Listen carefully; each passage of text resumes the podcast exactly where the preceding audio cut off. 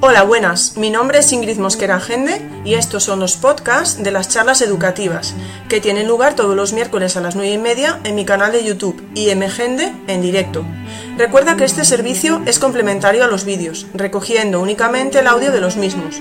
Por lo tanto, algún comentario puede perderse al no ir acompañado del necesario visionado, pero siempre estarás a tiempo de recuperarlos en versión vídeo más tarde en mi canal. Espero que os puedan resultar de utilidad y que los disfrutéis tanto como yo. Un saludo.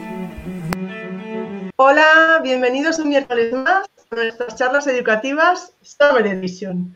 Hoy tenemos la suerte de contar pues, con dos maestros eh, de educación infantil. Bueno, lo primero que quiero es que me confirméis en el chat, por favor, que este directo está teniendo lugar, porque como veis hemos tenido que cambiar de plataforma, así que casi no se puede celebrar la charla de hoy. Estábamos ayer ahí con pruebas. Entonces, bueno, si por favor me podéis poner por el chat, sí, Ingrid, ¿estás en directo? Pues os lo agradeceré mucho porque lo veré y me quedaré más tranquila. Entonces, bueno, eh, eh, antes de nada, mientras me vais poniendo eso en el chat y así yo me quedo tranquila, va bien, vale, perfecto. Eh, gracias. Em, luego, luego, luego haré mis agradecimientos, pero como le he dicho a la persona que me ha ayudado, lo hacemos al final cuando todo haya ido bien.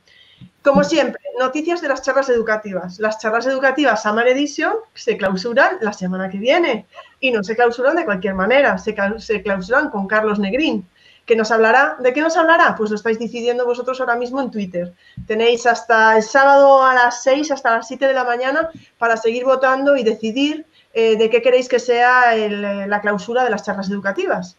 Y el tema de hoy también lo habéis escogido vosotros a mí me parecía obvio cuál iba a salir, porque en las circunstancias en las que estamos, pues me parecía muy interesante además no solo hablar de educación infantil, sino de educación infantil a distancia, online. Quizá la etapa donde, donde es más complicado, ¿no? Entonces, eh, yo desde luego estoy deseando escuchar a, los dos invitados, a los dos invitados de hoy.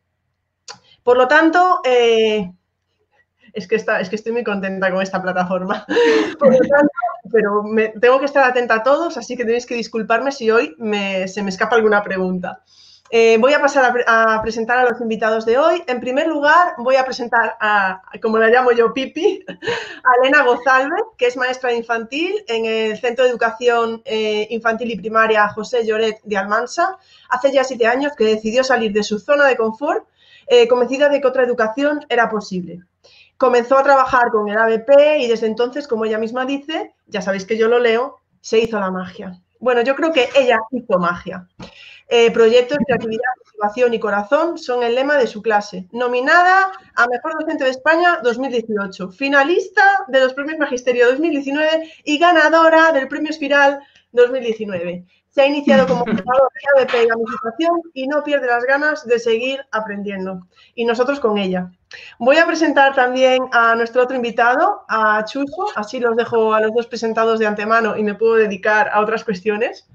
Chuso es profe de infantil en el Colegio Virgen de Monserrate.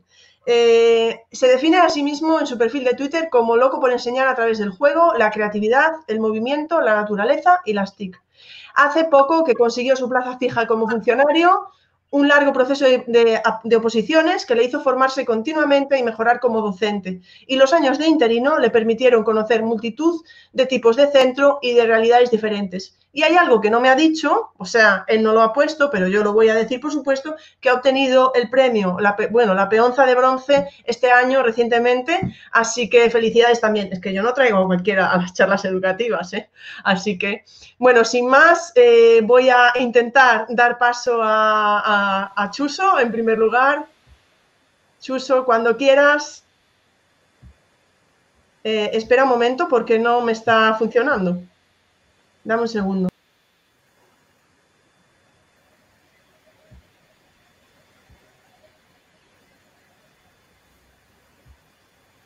Está compartida ya, ¿no? La pantalla. Vale. No, Chuso, no estaba compartida. Tengo que ir aprendiendo poco a poco. Ahora, Chuso, cuando quieras, bueno, te presentas y luego ya paso a la pantalla completa, ¿vale? Sí, pues nada, como, como ha dicho Ingrid, soy profe de infantil de, desde hace unos 6 o 7 años y, bueno, primero que todo, aunque lo he dicho varias veces en Twitter, darte las gracias a ti, Ingrid, por, por la labor que estás haciendo y, volver a nombrarte como la Daenerys del claustro virtual. y, que es un placer también estar con, con Elena porque, porque cuando empecé a, formarme un poco por mi cuenta y a buscar cosas diferentes de infantil, pues eh, era una referente ya entonces y, lo, sigue, y lo sigue siendo ahora y, es un privilegio. Eh, nada, eh, empiezo, ¿vale? Mm, primero que todo, recalcar que, que innovación no, no, tiene que ir ligado solo a tecnología, que podemos tener a, a cada niño o cada niña con su tablet o con su dispositivo separadito en el aula y mirando al profesor o a la profesora dando su clase magistral eh, innovación debería estar ligado a, metodología, ¿no? Y, como también eh, dice Elena, yo soy un amante de, la BP, intento no trabajar siempre que puedo, ahora ya como funcionario puedo hacerlo sin, sin libros, sin editorial, y, que trabajar por ambientes o, trabajar de forma cooperativa o, a través de valores eh, son metodologías y, pedagogía que, ya viene desde el siglo XIX y el siglo XX, ¿no? no en ese caso no, no tenemos innovación, eh, simplemente que, utilizar la tecnología para, las mejoras, ¿vale? Y nada, eh, yo deciros, como ha dicho, trabajo en un, en un colegio que acaba de llegar este año, con mi primer destino fijo, eh, un colegio muy pequeñito, con, con, apenas 60 alumnos, en el que cada aula tiene dos niveles. Yo he estado con, alumnos de 4 y 5 años y, con una clase de, de 14 alumnos.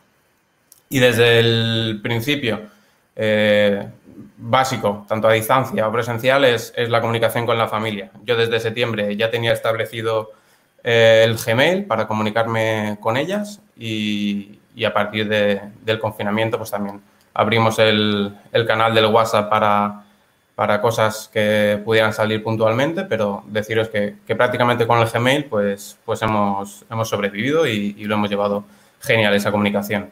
Y luego, por supuesto, pues hay que tener empatía y paciencia porque, porque aunque hayamos explicado la actividad, la hayamos redactado, la hayamos enviado un vídeo, luego siempre, siempre llegan dudas, eh, los niveles de, tecnológicos de la familia siempre son diferentes, así que, por supuesto, la empatía y la paciencia eh, imprescindible.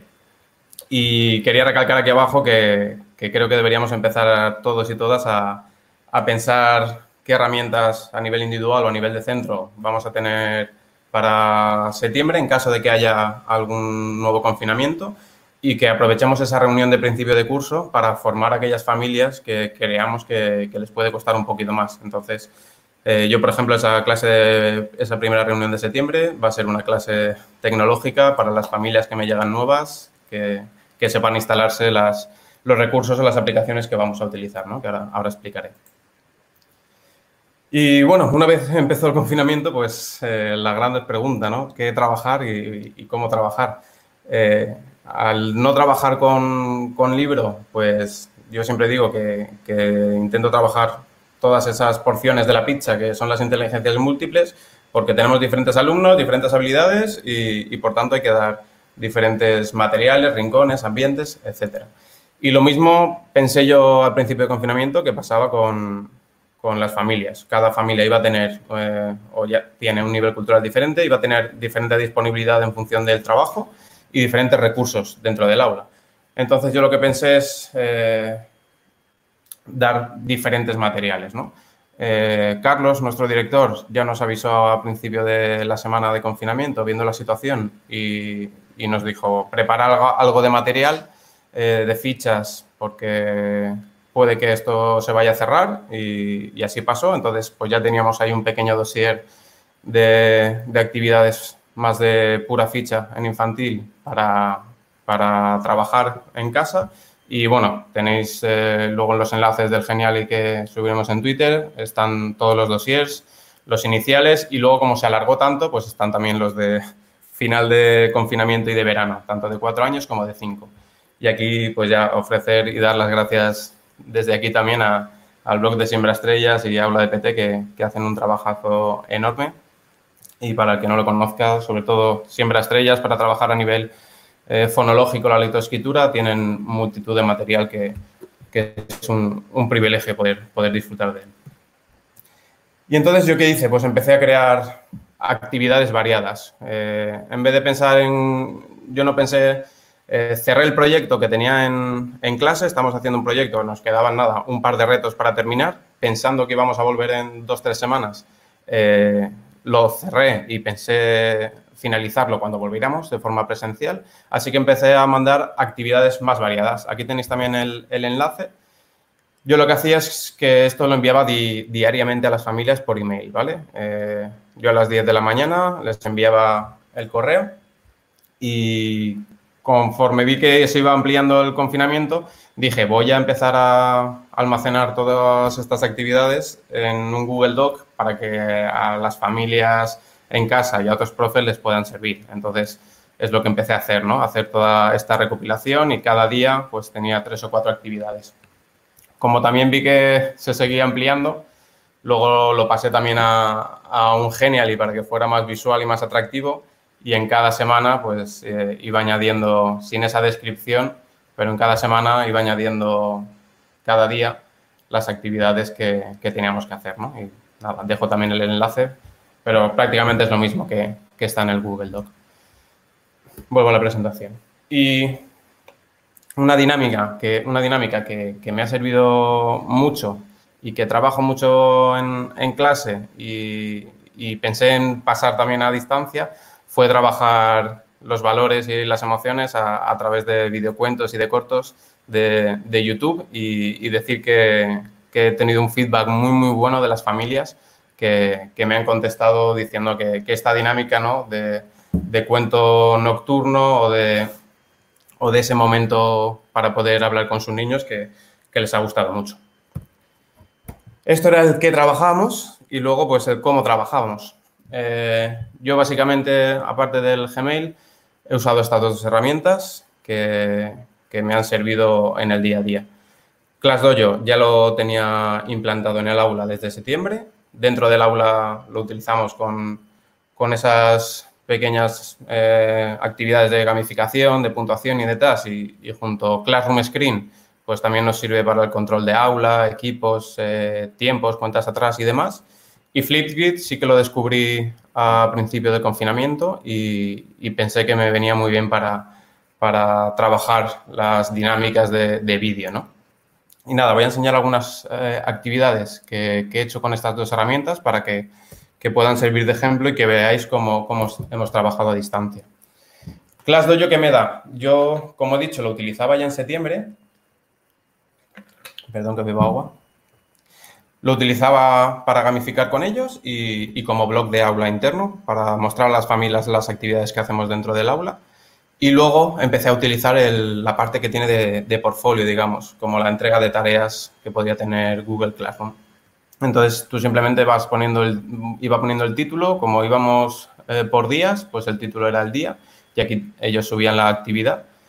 Al principio de, del confinamiento lo que hacían era subir fotos de las actividades y una vez llegó ya eh, en mayo y el último mes, pues empecé a decirles que mandaran un vídeo en el que los niños y las niñas eh, ya hicieran reflexión de la actividad que habían hecho, lo que habían aprendido o mientras hacían la actividad. Así también yo tenía feedback no solo del resultado de la ficha, sino del proceso. ¿no? ¿Qué más me da ClassDojo? Si yo pincho en una de las actividades, en este caso, por ejemplo, 8 de mayo, aquí voy a ver las últimas que me han entregado y enseguida veo a nivel visual las que yo he aprobado, porque ellos la entregan, pero tú tienes que dar aprobación. Podrías no aprobarlas en caso de que estuviera incorrecta o que faltara alguna cosa, por ejemplo, con alumnos más mayores. Las que te quedan pendientes de aprobar y aquellos que, que no las han entregado en este caso, ¿no? Y como digo, pues aquí ya podéis ver que, ellos ya podían mandar eh, una de las fotos de las fichas que, del cuadernillo o, en este caso, pues una de las actividades de ese día era jugar a una actividad en, la tablet o en el ordenador y entonces me manda el vídeo de, lo que ha hecho mientras jugaba, ¿no? Digamos.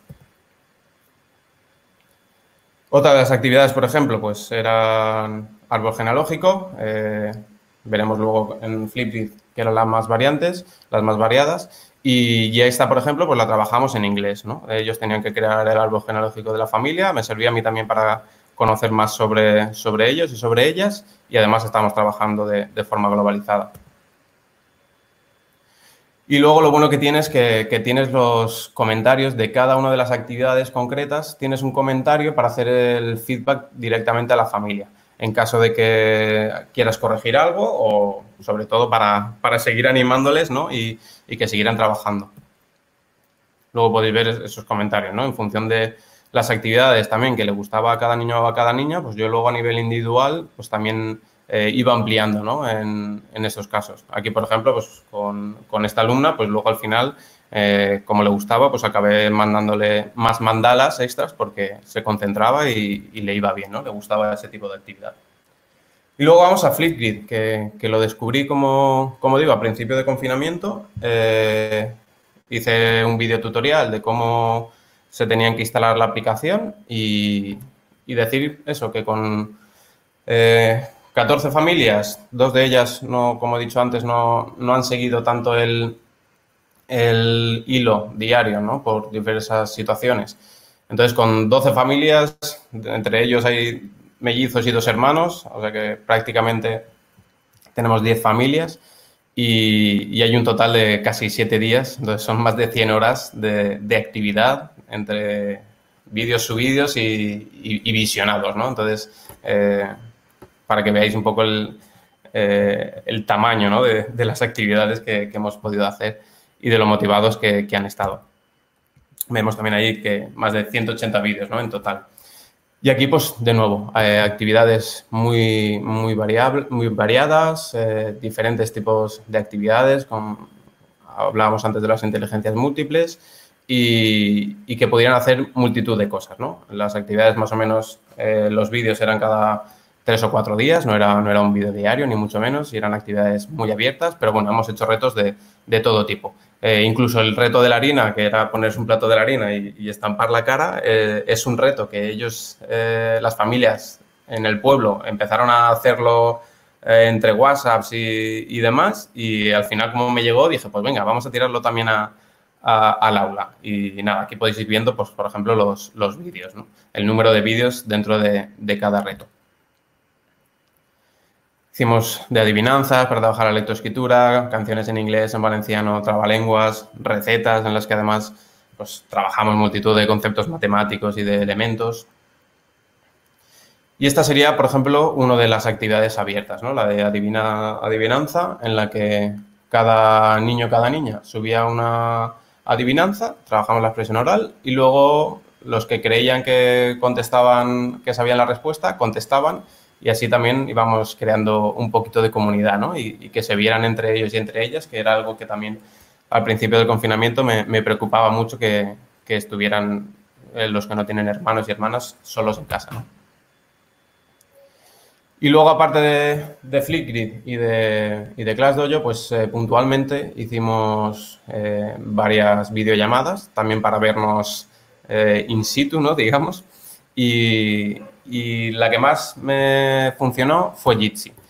Eh, decir que al principio, aquí también fuimos aprendiendo, al principio las hice con Skype, pero, pero Jitsi me daba ese permiso de silenciar en casos puntuales y, y mayor control ¿no? de, de, la videollamada.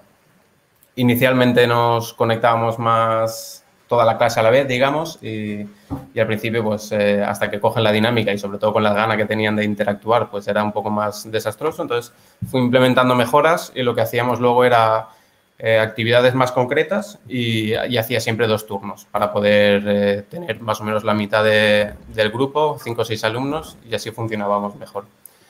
Una de las actividades, por ejemplo, pues era jugar al bingo y jugábamos al bingo, repasamos conceptos matemáticos y le dábamos ese concepto, ese ámbito lúdico.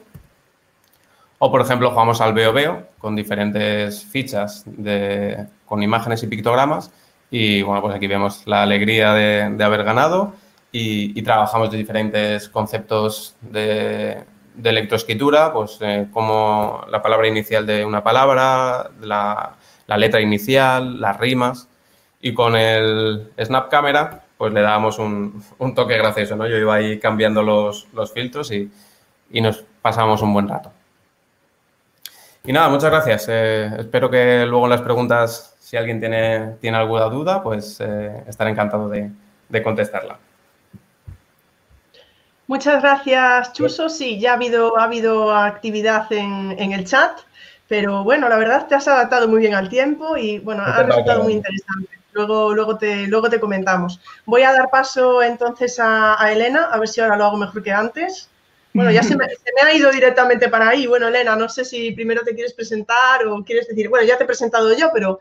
Sí, bueno, pues como tú has dicho, eh, soy Elena, soy maestra infantil y llevo unos 13, 14 años ya trabajando y hace unos 7 que, que salí de esa zona de confort y ya no he podido volver a entrar.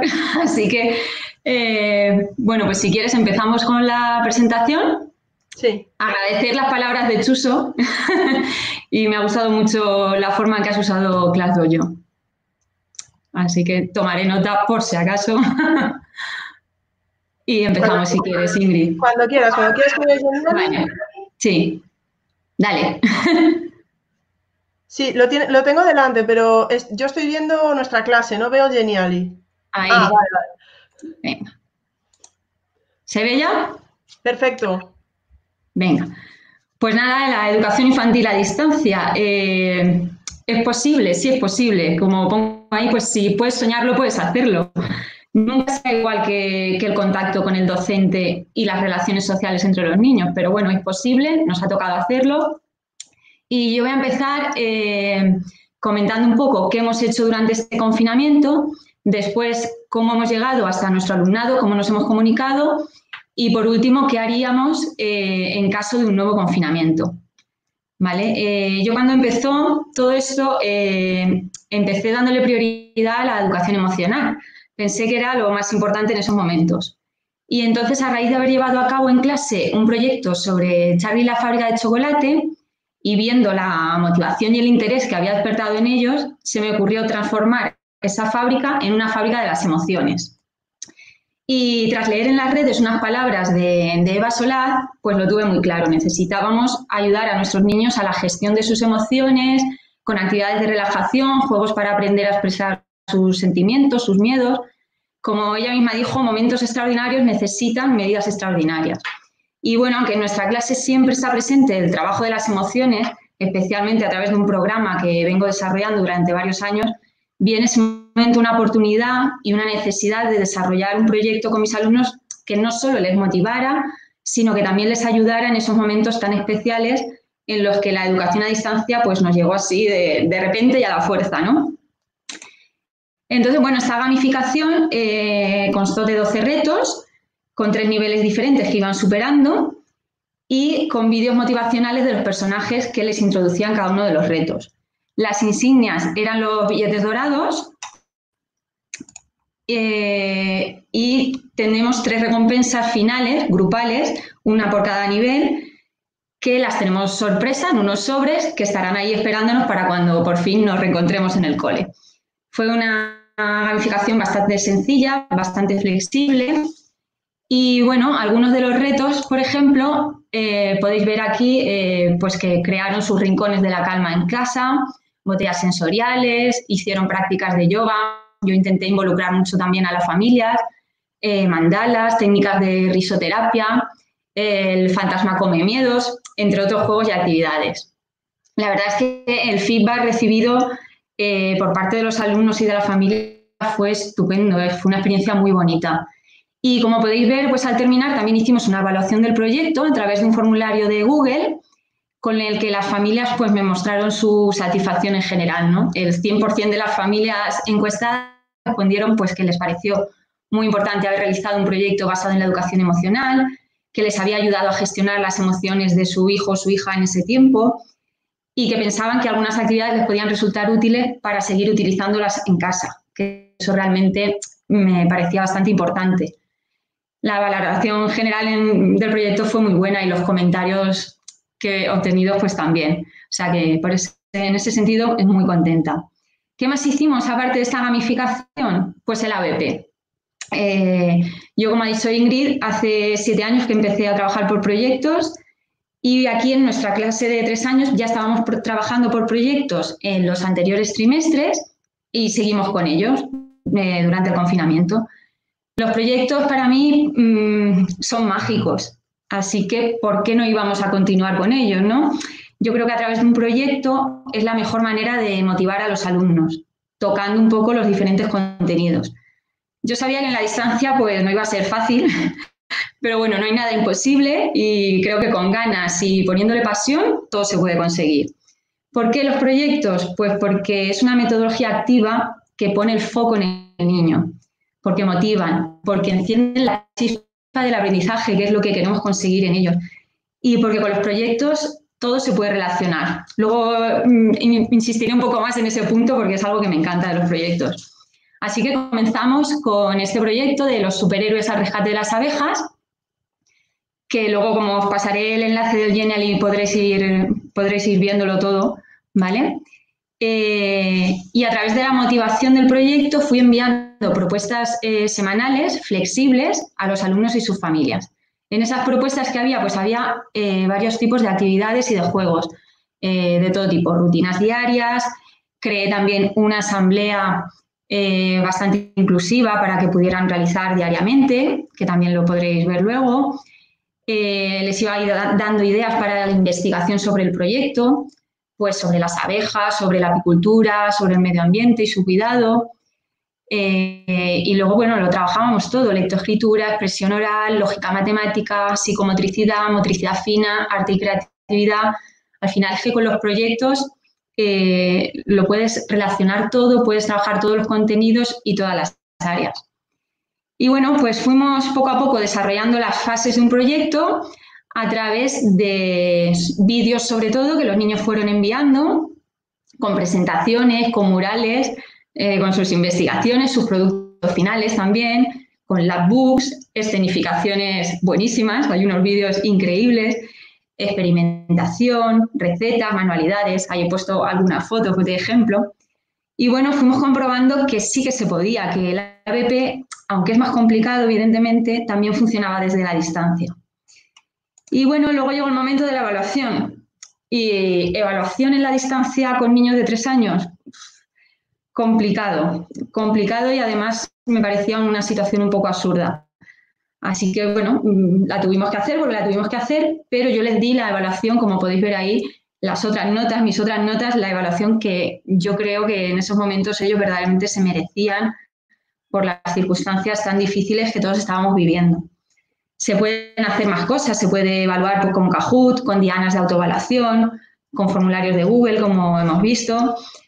Pero bueno, yo creo que esas notas eran las que, las que ellos se merecían, ¿no? Y bueno, destacar sobre todo la importancia de las familias. Para mí son un pilar esencial en el trabajo por proyectos ya en clase. Su implicación es clave, especialmente en ese proceso de investigación de, de los alumnos, ¿no? Pero además es que me encanta que colaboren dentro del aula. Para ello, yo organizo unas comisiones en cada proyecto en la que todas las familias pueden participar en un proyecto a lo largo del curso de una forma bien organizada. Y eso sí que es una pena, que es lo que hemos tenido que dejar de hacer, ¿no? Esa parte es la que hemos tenido que anular totalmente del proyecto. Pero bueno, si son esenciales las familias en los proyectos en clase, pues todavía más en casa, en la distancia, porque sin su colaboración es imposible desarrollar el proyecto, ni hacerles llegar a los niños esa motivación que estás intentando que, tengan, ¿no? Así que bueno, pues desde aquí les quiero dar las gracias porque han creado momentos verdaderamente extraordinarios. Así que gracias a esas familias que se han implicado un montón. Y bueno, al final con esta metodología es que mm, alumnos, familias, docentes nos damos cuenta de que otra educación infantil es posible y bueno, ya paso un poco a cómo hemos llegado hasta nuestro alumnado, ¿no? Cómo nos hemos comunicado. Al principio, pues al ser todo tan repentino, eh, pensé en utilizar un sistema rápido e inmediato de comunicación que fuese fácil para las familias y que además me diera un punto de privacidad, ¿no? Y elegí Telegram. Eh, tanto creé un canal de difusión y un grupo de comunicación. Y ahí pues estuvimos en constante contacto con los niños, niñas, las familias, se creó un clima muy bonito. Eh, era muy importante para mí que no perdieran el contacto entre ellos durante todo este tiempo y el, grupo de Telegram nos facilitó eso, ¿no? Aparte, ¿qué otros recursos he utilizado? Pues el blog, el nido de pipi, que es siempre lo utilizo para compartir las actividades y tal, pero en este caso pues era donde les, les transmitía esas propuestas semanales o esos retos de la gamificación. Vídeos motivacionales eh, para intentar transmitir pues esa motivación que quieres que les llegue, esa ilusión, ese enganche tan necesario en los proyectos y en la gamificación. Y bueno, para ello he usado herramientas pues como iPhone Face, Bitmoji, FX entre otras. Y aparte de, personajes reales, como podéis ver ahí, hasta el mismo Willy Wonka eh, llegó a mi casa en su ascensor de cristal. Ahí eh, eh, Chuso, por ejemplo, lo sabrá porque creo que, que si no recuerdo mal, en su discurso del premio Espiral comentó algo al respecto. Yo creo que casi todos los maestros de infantil necesitamos siempre a alguien que nos eche una mano para poner voz, para hacer de actor o actriz, y siempre nos viene muy bien.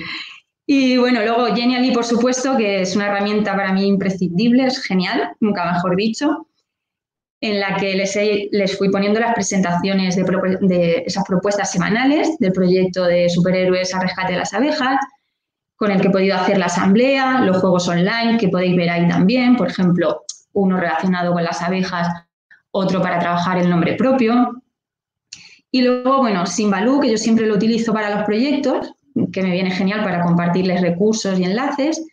Y Padlet, que Padlet lo uso como muro colaborativo de las familias para los proyectos. Entonces, en cada proyecto y en, este confinamiento igual, eh, las familias, los niños, pueden ir poniendo ahí en, cada, en cada columna de Padlet los enlaces que buscan en, cuando van investigando y, está genial, es una herramienta que me gusta mucho. Y bueno, llegamos a la parte de, qué haríamos en caso de un nuevo confinamiento, que esperemos que no ocurra, pero bueno, tenemos que estar preparados para ello. Pues yo, ya estoy intentando preparar un curso que sea lo más mágico posible, bien sea presencial o a distancia. Creo que se lo merecen y en ello estamos. Bueno, para ello, en primer lugar, eh, como ha dicho Suso antes también, mm, lo primero informaría y prepararía lo mejor posible a las familias de cómo sería ese plan B, ¿no? de cómo, cómo las íbamos a necesitar a ellas en caso de un nuevo confinamiento. Y por supuesto seguiría utilizando Telegram porque me ha funcionado genial, aparte de las otras herramientas que he dicho, el blog, Genially, Simbaloo, Padlet. Pero bueno, además estamos intentando buscar en el centro una plataforma común para todos, para que todo el centro llevemos, sigamos la misma línea, ¿no? Y ahí, bueno, a ver en el chat se aceptan ideas que, sobre todo os hayan funcionado bien, ¿no? Y bueno, pues seguir trabajando la educación emocional, por supuesto. Y no podía faltar el ABP, mm, básico. O sea, yo para mí, proyectos, proyectos y proyectos. Eh, parezco la loca de los proyectos, pero es que en realidad estoy loca por los proyectos. Bien sea presencial o bien sea a distancia, es indiferente. Haremos proyectos.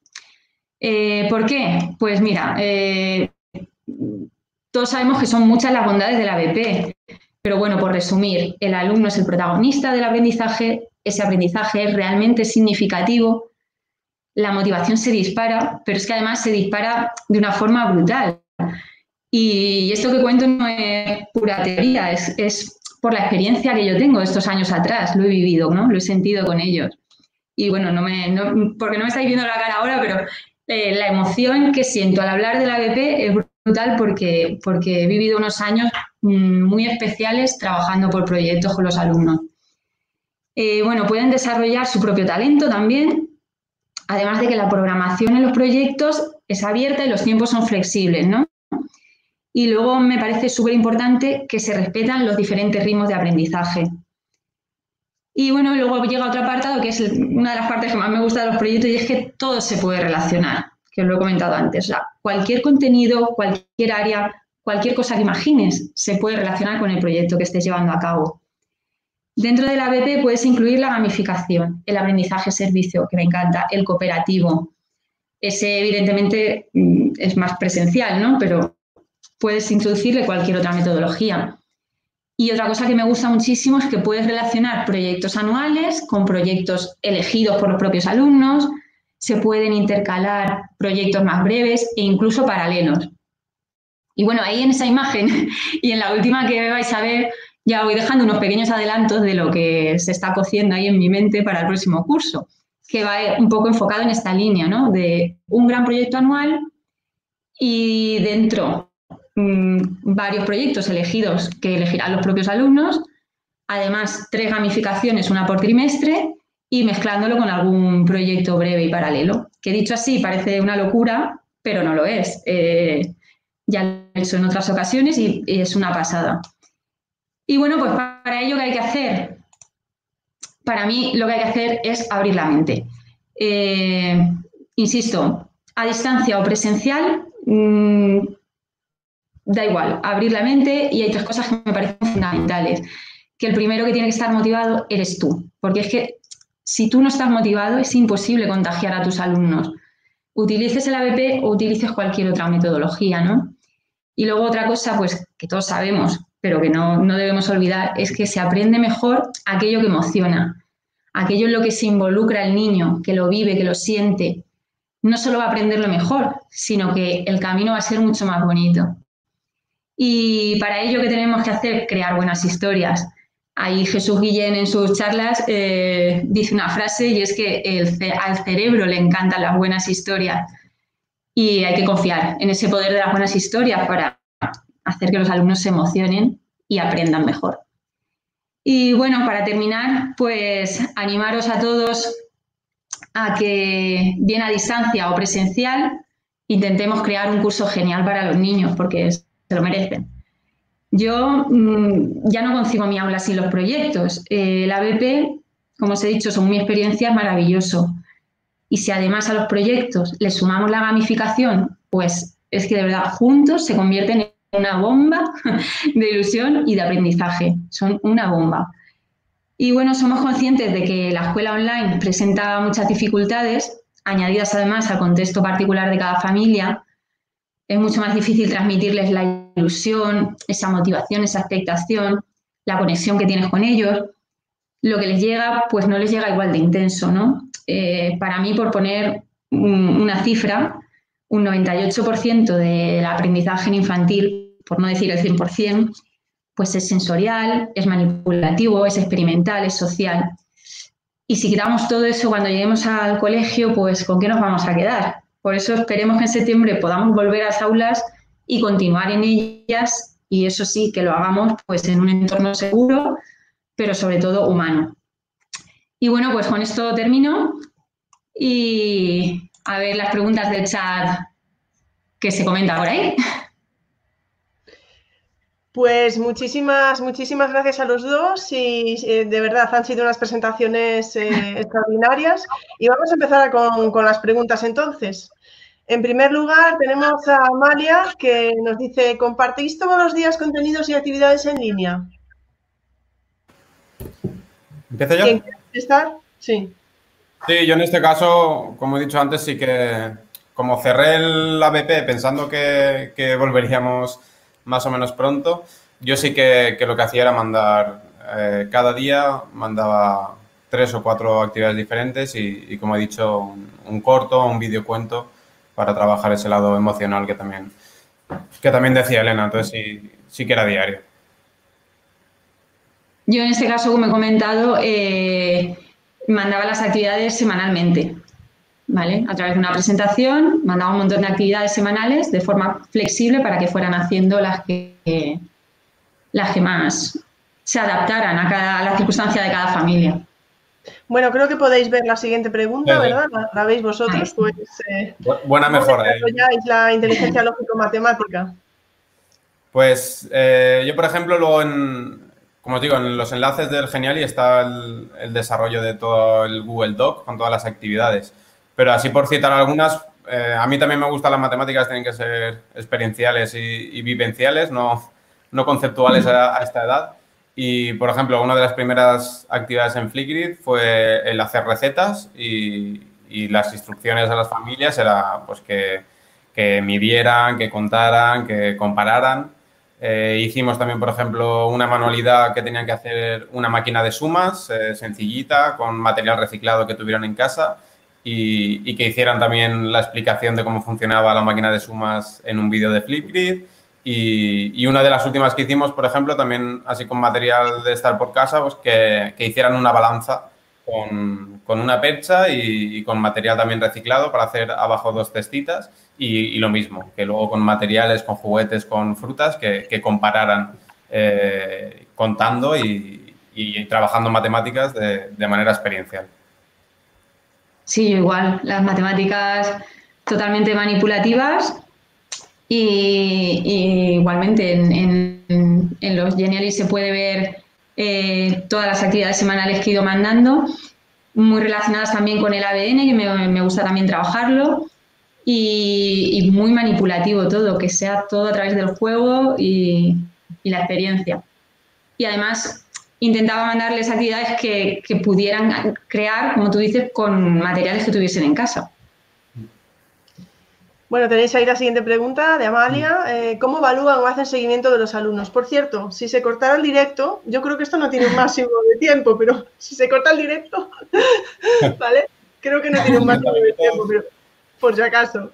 Si se corta el directo, seguimos hablando en Twitter.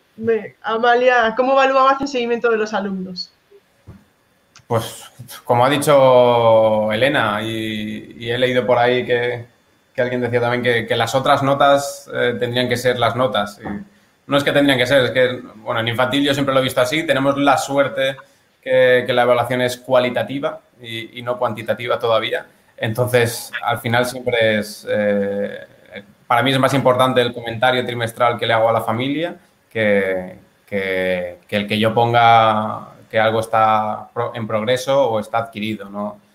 Y en, este confinamiento ha sido igual. Yo sí que llevaba con, con Idoceo, sí que llevaba el control de, quién entregaba las actividades y, nada, simplemente les ponía 10 a todos directamente por, tienes que elegir un criterio en Idoceo para evaluar y, yo elegía el numérico, incluso ponía 11 cuando, cuando alguien había hecho una actividad muy, muy, muy buena y, pocas veces he puesto un 8 que ponía cuando a lo mejor habían contestado a, una actividad, pero habían hecho lo que habían querido, digamos. Pero bueno, no, no exigía así. Y, eso, simplemente el control y 12 para llevar el control o el seguimiento. Y, luego la evaluación ha sido con ClassDojo prácticamente, como me he enseñado antes algún ejemplo, en cualquier actividad diaria, si hacían una actividad, me enseñaban la foto o el vídeo, ahí estaba el comentario directo de, oye, pues esto lo habéis hecho muy bien, eh, fíjate, yo también trabajo con ABN, eh, esto lo puedes hacer así mejor porque va a adquirir mejor el conocimiento, pero como digo, siempre más cualitativo que, cuantitativo.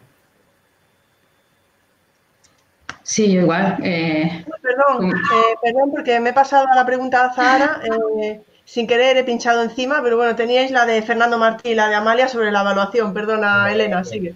Estoy investigando. como, he dicho antes, pues es que me parecía absurdo hacer una evaluación al uso eh, en la distancia, ¿no? Sobre todo en mi caso, con niños de tres años, es que, es que era absurdo. Entonces, el seguimiento lo hacíamos por Telegram, eh, a través de, pues eso, como he dicho antes, las investigaciones que me iba mandando, sus murales, sus exposiciones, sus vídeos y con eso ya ves la implicación que tienen o no en el proyecto. Perdonad porque estoy ahí con, la investigación.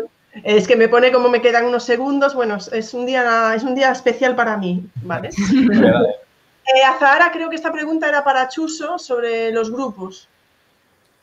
Los grupos eran, eh, yo utilizaba eh, Google Classroom y les mando, eh, perdón, Forms para mandarles un cuestionario sobre, primero sobre qué día elegían, porque, pues por ejemplo, la semana que viene, dependiendo de lo que yo tenía que hacer, pues el lunes, martes, miércoles vamos a poder en X horas.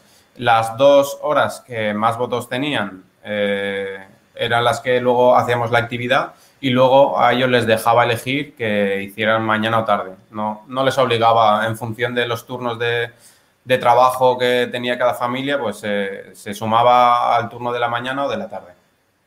Bueno, como veis, voy pasando algún comentario porque yo sé que a nuestro claustro virtual también le gusta salir en pantalla, ¿vale? Entonces voy a seguir para abajo que había alguna pregunta, alguna pregunta más. Bueno, nos preguntaba Juana si teníais alguien eh, algún tutorial sobre ClassDojo, no sé si alguna recomendación o algo, pero eh, así a nivel abierto algún webinar hicimos también con algún compañero, Eliseo, que está por ahí también en el chat, lo he visto, eh, con, con, alguna editorial hicimos y puedo poner el enlace luego, pero vamos, eh, nada mejor de tutoriales que hay por ahí como eh, tú comentabas antes también Cuaderno de Herodoto o, o, cualquier otro profes que yo no hago tutoriales en ese sentido explicativos, pero, pero buscando por la red es mucho más sencillo. Y cualquier pregunta... No haces tutoriales, pero si alguien necesita algo, que te contacte por Twitter. Eso es, eso es.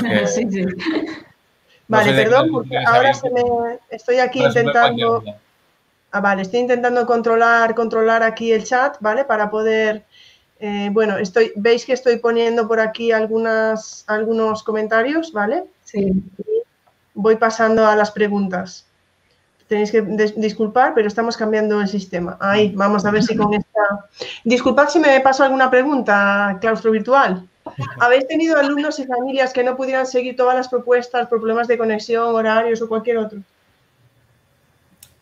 Eh, yo, como decía, yo de 14 alumnos, 12 familias porque tenía hermanos. Yo he tenido dos familias que, no, me han seguido el, día a día, digamos, eh, por diferentes cuestiones. Una de ellas donde trabajamos aquí en Orihuela, en Torremendo, hay familias eh, inglesas y había, por ejemplo, una familia recién llegada hace poco y, esa no, no, ha seguido el hilo de las actividades. Eh, no por problemas tecnológicos, más bien por situaciones familiares y de trabajo. Y otra familia también en la que la mamá trabajaba en, en el ámbito sanitario y el papá era transportista y, y la dedicación que le han podido hacer pues, pues tampoco ha sido la, la que hubieran deseado ellos tampoco. ¿no? Habéis visto que os he puesto esta segunda parte, ¿no? Que ¿Cómo se puede hacer cuando la familia no tiene acceso a las clases? Mm. Bueno, yo creo que van conectadas, pues si queréis contestar a las dos. A mí me ha pasado exactamente lo mismo. Yo tengo 15 alumnos y dos no, no hemos tenido ningún tipo de, de conexión. Eh, ¿Por qué? Pues realmente no ha sido por, por falta de conexión a Internet. O sea, en mi caso no ha habido ese problema. Yo creo que es más por otras, por otras cuestiones, ¿no?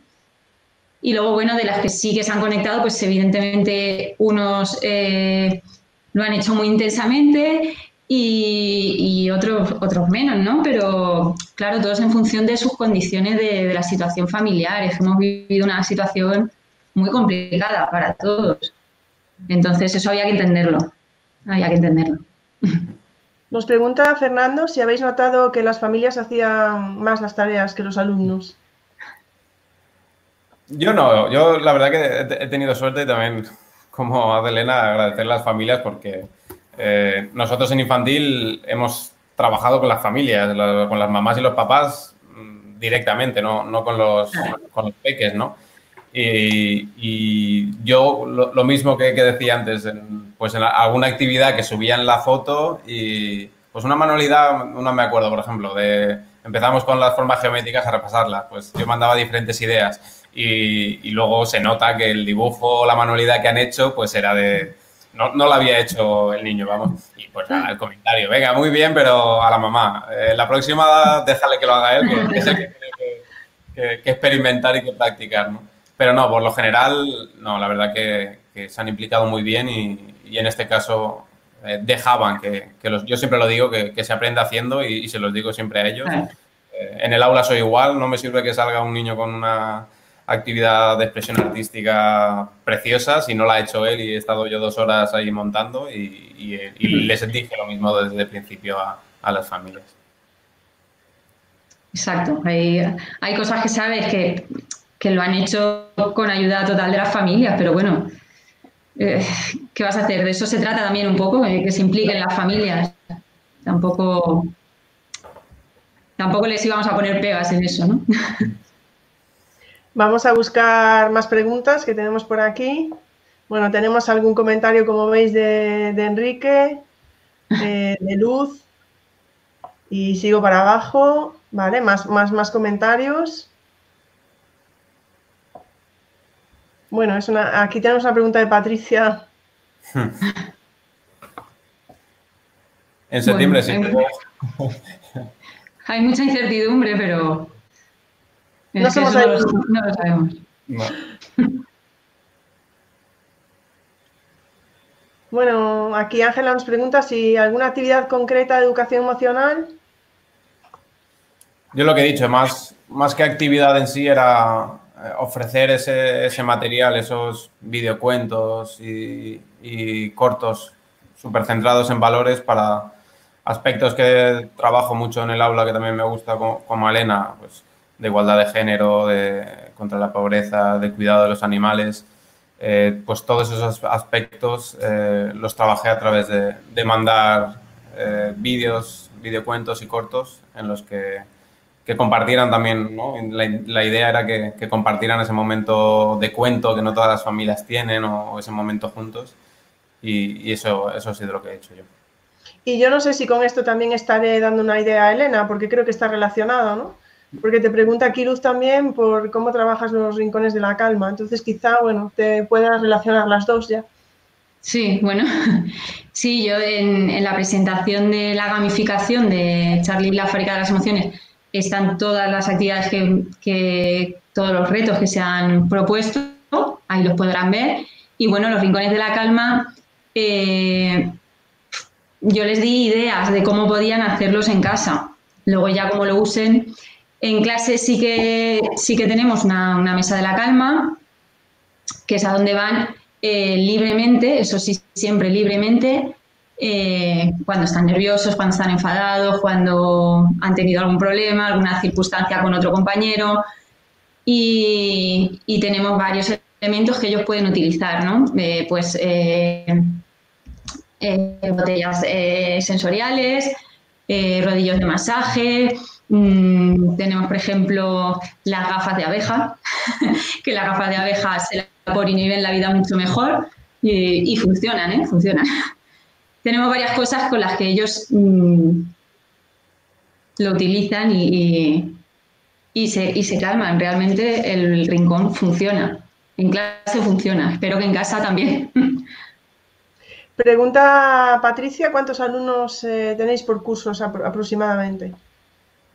Yo, bueno, es, un cole, es una pedanía de, Orihuela pequeñita y, es una situación muy puntual, ¿no? No, todos los coles son así. Mm. Eh, yo tengo 14 alumnos y alumnas y, son de, dos niveles, de 4 años y, de 5 años. Yo tengo 15. También somos un cole con una ratio relativamente baja. Pero bueno, es bueno, eso es bueno. Tenemos a Enrique, que siempre se va por el currículo porque es lo suyo. Y pues, si preferís que el currículo infantil sea el antiguo o pensáis que debe haber una modificación. No sé si será una especie de pregunta retórica. Yo, yo al final, trabajando por proyectos, también como, como Elena, sí que tengo ahí mi tabla de Excel para para relacionar el currículum, objetivos, contenidos y criterios de evaluación con el proyecto que tengo, en caso de que inspección venga o quien quiera, darle mm. una relación ¿no? con el currículo oficial, pero cierto es que, es muy antiguo y que, y que trabajamos muchísimas cosas que, no están en el currículo. ¿no? no, no es imposible que el, que el currículo abarque todo lo, que pasa dentro de un aula. Hmm. Está bastante obsoleto, la verdad. Hmm. Bueno, yo creo que esto habéis, contestado ya un poco a, esta pregunta, ¿no? Sí. Pregunta Julio César, ¿cómo hacíais para que los chavales se organizaran realmente? Horarios, ritmo de actividades, etcétera. Yo las primeras instrucciones que, di, viendo también ejemplos de, algún compañero de Twitter, está puesto en el, en el Google Doc también, eh, era que, crearan un horario de, casa, digamos. Yo mm. no, lo mismo, dependiendo de las situaciones de las familias, que cada una eligiera. Yo sí que recomendaba, como en infantil se debería trabajar, que, los ritmos de trabajo fueran cortos, que, diversificaran. No puedes tener a un niño de 4 o 5 años una hora haciendo lo mismo si, no está motivado y, eso, diferentes eh, instrucciones y diferentes consejos para que, se montaran un horario visual, que lo tuvieran eh, delante de esa zona de trabajo, que, organizaran ese pequeño rincón o esa pequeña mesa con el material y que no, que no les agobiaran demasiado. Al final, como decía Elena, lo, emocional era lo, principal. si por a lo mejor hacer una actividad requiere eh, que el niño o la niña se ponga nervioso, la familia también, aparte del trabajo, pues vale la pena dejarlo e intentarlo en otro momento. Claro. Eso es, yo al principio igual les di unas orientaciones para organizarse un poco, pero al final, como he dicho, mm, todo flexible y todo mm, que se pudieran ellos organizar como mejor pudieran en sus casas, porque las situaciones han sido muy diversas. Entonces, al final, pues sí, le das unas orientaciones eh, de rutinas y tal diarias, pero, mm, pero no sabes hasta, hasta, dónde, hasta dónde llegan tus orientaciones, ¿no? Yo creo que esta pregunta, Patricia, creo que nos escribe desde Argentina, creo que era. Entonces, bueno, pues por eso creo que nos hace esta pregunta de, para saber si sois los únicos profesores de los niños o, bueno, compartís docencia con, otros maestros? Yo en ese caso tenía algunas horas de, apoyo del profesor de, primer ciclo de primaria y, luego tenía la especialista de, psicomotricidad y de música, que, semanalmente el lunes me, mandaban la actividad que ellas eh, tenían prevista para esa semana y, yo se la hacía llegar a, a las familias y ellas también aparte también trabajaban con las familias a través de WhatsApp, Gmail, etc. Hmm. Yo no, yo en este caso, en Castilla-La Mancha, eh, no tenemos la suerte de tener apoyos. Se perdieron hace tiempo y, somos el tutor con el aula. Solo entra el especialista de inglés y de religión. Nos pregunta Silvia si en vuestro ciclo de infantil pues seguís todos la misma metodología o cada uno trabaja a su bola. Yo, yo no he repetido, este año es el primer año que, el curso que viene voy a repetir en, el mismo aula y, siempre me he encontrado con diferentes situaciones en diferentes colegios y por lo general tienes que tener mucha suerte para que haya un centro que haya elegido eh, mm. trabajar por ese sistema ABP o gamificación y que todo el ciclo vaya, vaya al unísono lo más normal es trabajar por, por editorial, llevar libro y, y, un poco consecuencia también, ahí ya no lo vamos a arreglar de, de la falta de estabilidad ¿no? de, de, las plantillas. Sí. Bueno, yo sí que he tenido la suerte de, estar trabajando hasta este curso eh, durante, ya, no sé ni los años que yo en el mismo colegio. Eh, pero sí tuve la suerte de que el cambio lo hicimos todos, se lo hizo todo el colegio, eh, todo el colegio quitó los libros y en infantil hemos trabajado con una piña con los proyectos muy, muy a gusto. Este año he cambiado ya de destino para poder estar en mi, localidad y aquí sí que no, no se trabaja por proyectos, por lo tanto, pues cada uno va a su... Pero bueno, mientras haya respeto y haya coordinación y tal, no pasa nada. Unos hacemos proyectos, otros no, cada uno su... En dos años te lo llevas a... En dos años te lo llevas a tu terreno. Ojalá, ojalá. ojalá. Bueno, pues yo creo que hasta aquí hemos llegado, que es muy buena hora. Eh, la gente en el chat me ha dicho que ellos no veían las fotos, ¿verdad que nosotros veíamos sus fotos con las preguntas? Sí, sí, aquí. Sí, pues, bueno, yo ya les dije que estaban todos muy guapos, pero ellos se veían en gris, no sé por qué, porque nosotros sí que nos funcionó en alguna prueba que hicimos, sí que se veían las fotos en YouTube, pero bueno, así la próxima vez ya cambié esa foto de perfil y salimos todos mejor, no pasa nada. Y nada, de verdad que han sido dos intervenciones buenísimas. Eh, lamento los problemas técnicos, bueno, eh, vosotros no lo sabéis, pero hemos tenido que reunirnos varias veces por todos estos cambios, etcétera. Voy a intentar yo compartir pantalla un momentito, a ver si, a ver si puedo. Eh, dadme, dadme, un segundo porque mm, también es nuevo para mí y solamente voy a aprovechar porque creo que las cosas no han salido tan mal para, creo que ahora estoy compartiendo pantalla, ¿verdad chicos? Sí. sí. Vale, y se ve, ¿no? Sí, sí, Twitter. Vale, se ve Twitter. Vale, siempre quiero, simplemente quiero dar las gracias a Juan Carlos Campos, Eh, pues que es un miembro de. Ahora ya está, ¿verdad? He dejado de compartir. He dejado, sí. Que es un miembro de Claustro Virtual, pues que no, no, dudó el lunes en darme el teléfono y hablar conmigo y estar por WhatsApp, etcétera, pues para lograr que hoy pueda haber esta charla educativa. Y eso es lo que tenemos en Claustro Virtual. Y lo está demostrando Chuso, lo está demostrando Elena, que siempre nos estamos ayudando. Y yo creo que esto no debemos perderlo. Porque vuelvo a recordar una vez más, Chuso y Elena están aquí por amor al arte y por querer compartir lo que han hecho para que todos pues, podamos aprender. Porque también lo dijo, creo que fue Enrique antes, estamos hablando de infantil. Lo que estáis comentando aquí es que nos puede servir para cualquier etapa, para cualquier etapa. A mí habéis, habéis comentado cosas que perfectamente me las puedo llevar a la universidad. O sea que en ese sentido yo creo que, bueno, eh, vamos a acabar aquí con, algunos, ya para terminar, ya que estamos ahí. Pues algunas, ah, ojo, algunas fotos sí se veían y otras no, pero está bien, porque no se veía ni la de Enrique ni la de Zahara, que yo les tengo especial rabia, así que me alegro que se Así que, bueno, pues nada, no sé, vete tú a saber misterios de, misterios de la tecnología. Chuso, bueno, acordaros por favor, antes de nada, votad eh, por vuestro tema preferido para la charla de clausura la semana que viene con Carlos Negrín. Chuso, Elena, ha sido un auténtico placer escucharos, de verdad, un lujo.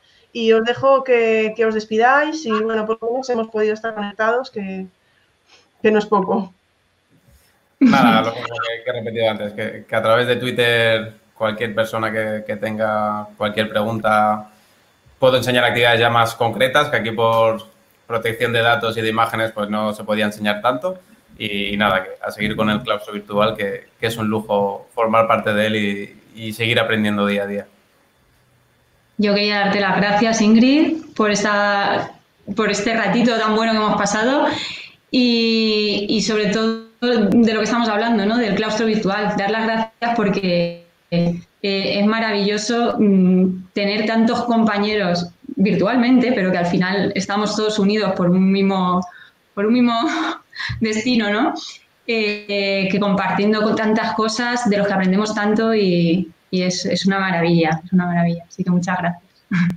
Pues muchísimas gracias de nuevo y ahora voy a ver si acabo la retransmisión y no me queda colgada o algo así. Muchísimas gracias a todo el chat. Bueno, de verdad, ¿no? Gracias al chat por estar ahí, que nos olvidábamos. Y bueno, que de verdad que mm, es que si no llegase por ellos esto tampoco tendría sentido. Y vuelvo a decir, eh, Chuso, Elena, Claustro Virtual, estamos aquí ya a finales de julio, eh, más de 50 personas conectadas eh, a las 10 y media de la noche yo creo que no puedo pedir más. Ah, bueno, a lo mejor si no estuviéramos ahí con las mascarillas y tal, estaba más gente en la calle, pero vamos a, sacar algo ahí de todo esto. Muchísimas gracias de verdad y bueno, pues nada, acordaros que el vídeo ya quedará subido ahora, el chat, si espero que con esta nueva plataforma tampoco haya, haya problema, quedará subido un poquito más tarde y mm, van a compartir, acordaros por Twitter los Geniali y si no se los reclamáis y cualquier otra duda que tengáis, allí estarán, estoy segura, Elena y Tuso encantados de responderos. Muchas gracias a todos. Gracias.